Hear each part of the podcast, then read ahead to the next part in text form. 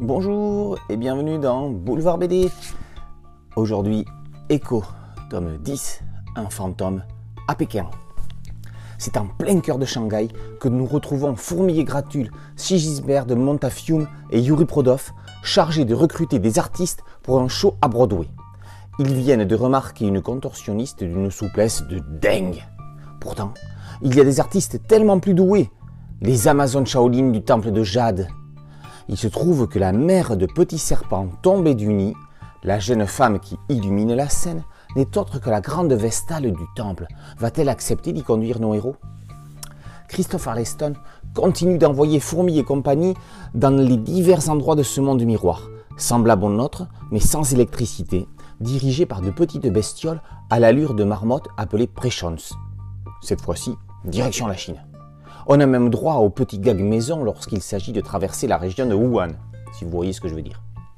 Le but du voyage va rapidement être perturbé par le fantôme envahissant du sage Chun qui a un but à assouvir. Terminer la partie mythique inachevée de jeu de Go contre l'empereur Yao commencé il y a plus de deux siècles. On croisera dans l'aventure des pandas pas encore doués en kung-fu, des ninjas virulents, les 8000 soldats d'argile de l'empereur Qin Shi ainsi que le Pékin Express. Y aura-t-il Stéphane Rothenberg ou son avatar? À vous de voir en lisant l'album. Le dessinateur Alessandro Barbucci est l'un des dessinateurs les plus doués de sa génération. Son trait riche et dynamique aux accents disneyens fait que l'on a l'impression de regarder un dessin animé de grande qualité. Le spectacle se déroule sous nos yeux sans que l'on ait l'impression de lire.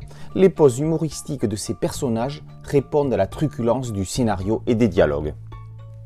Echo, Monde Miroir est la meilleure série actuelle parmi toutes celles scénarisées par Arleston, qu'on se le dise. De plus, chaque histoire se suffit à elle-même, ce qui n'est pas négligeable. Echo est sur la bonne voie. Echo, tome 10, Un fantôme à Pékin, par Arleston et Barbucci, est paru aux éditions Soleil. A très bientôt sur Boulevard BD.